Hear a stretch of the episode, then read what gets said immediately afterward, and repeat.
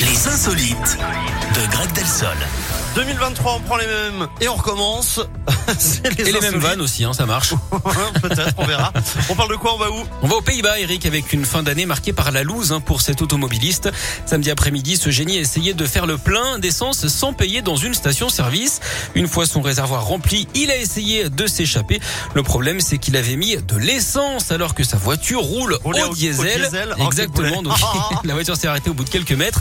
Oh, la Super, hein, a-t-il dû euh, se dire. Oh. Les policiers qui sont intervenus, eux, ont dû penser qu'il était vraiment sans plomb hein, dans la cervelle.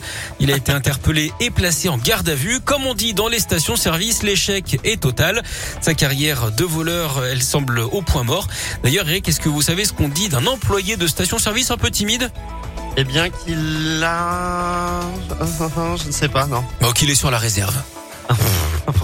Merci beaucoup. Greg. Vous, vous n'êtes pas sur la réserve. Ah non. Mais vous devriez parfois. Jamais. Alors, c'est un petit conseil pour 2023. D'accord, Vous prenez très bien. ce que vous voulez avec. Voilà.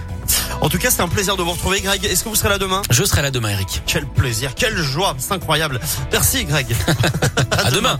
David Guetta, au show Without You, ça arrive. Matt Pokora également, et juste avant.